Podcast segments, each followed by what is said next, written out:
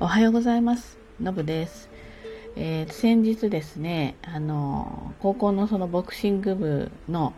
選手が今インターハイに5人出場するので、えー、そこをサポートで行ってきたんですね。一応ね、あの、県か、県の各階級の代表が行くので、優勝者が行くので、8階級中5階級取れてるって実は結構大きいことで、でしかも、えーと、一番小さい、えー、ピン級と一番大きいミドル級っていうのはうちにはそのサイズの選手がいないので、えーと、と6階級で出ていて、えー、残念ながら決勝で落としたのが1階級あるんですけれどもうんとそれ以外の5階級は全部その私がまあサポートしている学校の選手が出るということで、えー、高知県に行ってきたんですね。で、えーまあ、選手の方とかについてはね、まあまあみんな結構頑張ったりして、まあ、組み合わせがあまり良くなかったりしたところもあるんですけれども、まあ置いといて、で、えー、やっぱり5人出るって結構まあ多い方、マックスで8人しか出れないから、え多い方なんです。1校から5人出るっていうのはね。ですし、今の高校3年生っていうのは、あの入学した時に例の多分日本で初めてのあの非常時緊急事態宣言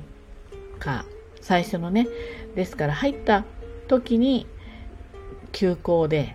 6月ぐらいまでね百貨店から何から全部お休みになっちゃったっていう、渋谷のスクランブル交差点には誰もいないみたいなあの時だったんですよね。ですので今の高3の人たちはそれからずっとそのコロナとともに歩んできているので例えば部活だったらばあの遠征とか合宿とか全くできてないんです。全国大会に行ってる人だけ、えー、とか関東大会に行ってる人だけ宿泊で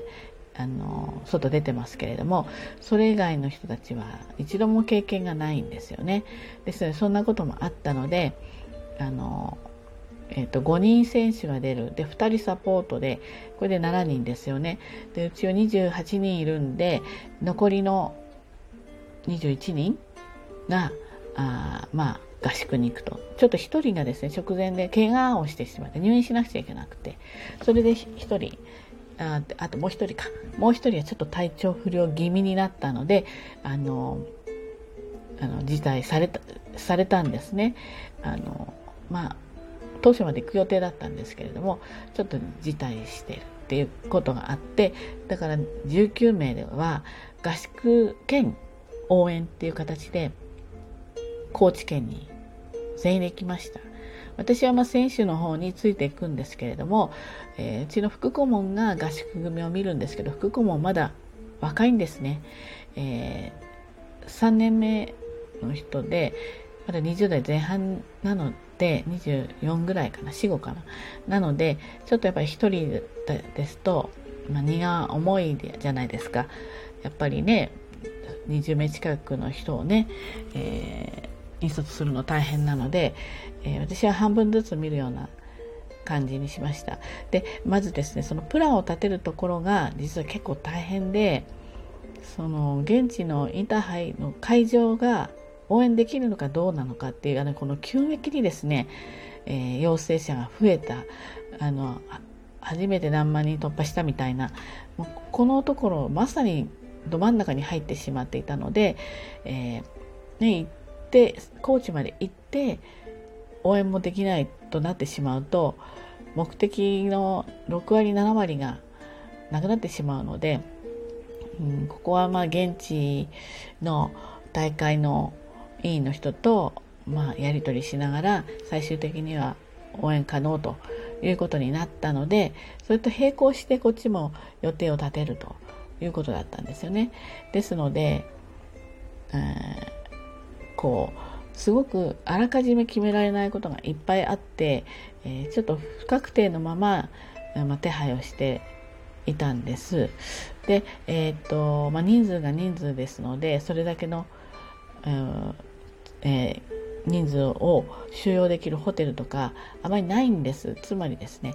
インターハイってことはまあ私のところはボクシングですけれども高知県ボクシングだけじゃないんですよね。同時期にほぼ同時期とか少しずれてとかなんですけど重なっていろんな競技が行われてるんです、うん、例えばですね相撲もやってましたし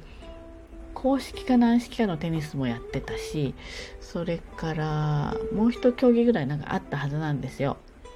何があったって言ってたかなあったはずなんですね。ですので、それの関係者が全国から来るので、ホテルはパンパンなんですね。なので、まあ、そういったホテルの手配とか、あと、学校からですね、親の負担を少なくするために、費用の上限が決まってるんです。で、遠くで、あの、すべては宿泊しないんですけれども、現地で3泊にしたのかな？現地で3泊にするんで、なかなかその上限に抑えることが難し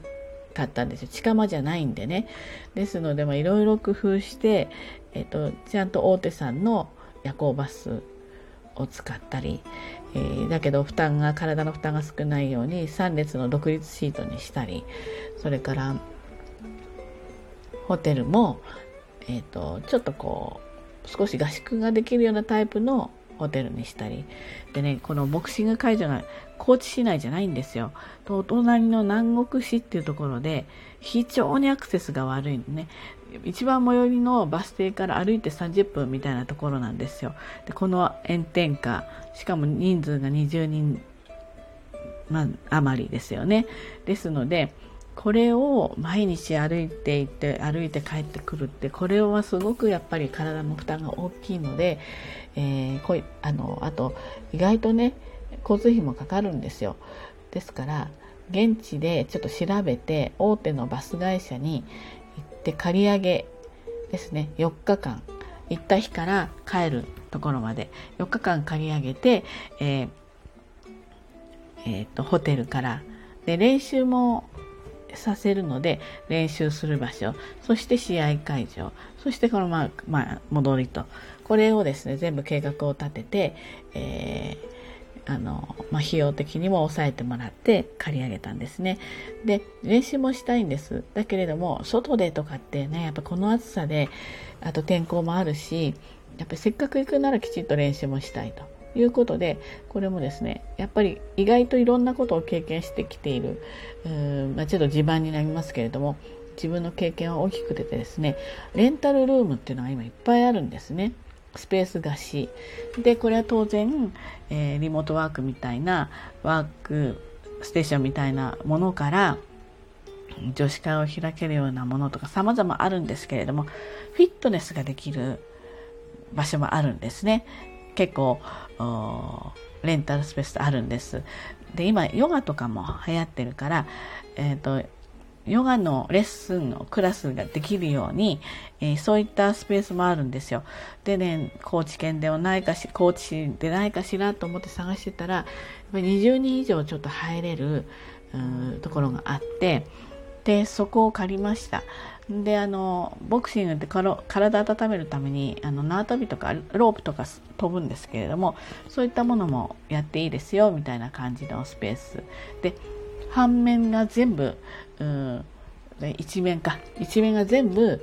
鏡なんでボクシングって鏡があるとポーズをあのフォームをですねすごくあのチェックしながらやる、うん、練習するスポーツなので非常にそれもありがたかったですね。で、まあ、うちのその監督は選手の方でそちらにつきっきりなので練習の内容はやっぱこれ以上はやっちゃダメだよっていうのもあるので制限はあるんですけれどもそこで体を動かしてね、えー、そして、えーと、大会の会場に行って仲間や先輩を応援すると。こんな風にしてあの現地で3泊4日。でえー、往復の車中1泊を入れて5泊6日っていうことなのかな？の合宿をね、えー、終えることができたんです。で、これやっぱりこういう時期なので、非常にこちら私たちとしては、あの、いろんなことをシミュレーションして、で、まあ、簡易のものですけれども、抗原検査キットっていうのも準備したりして、で、えー行きました。でもなんか若い子たちでもみんな元気で体調不良もなくお家まで最後帰れてね。あの本当に良かったなってあのいろいろ心配でこう準備していたことが全部いい意味で無駄になって無駄になってよかったんですけれどもね。なのであのとてもいいね合宿にはなったんです。でまあ合宿のいろんな、まあ、今駆け足でお話ししましたけれども結構いろいろ考えるとねああしたいこうしたいっていうのがあのこう実現できるものがいっぱいあるんですよね。ですので、まあ、私なんかも仕事でその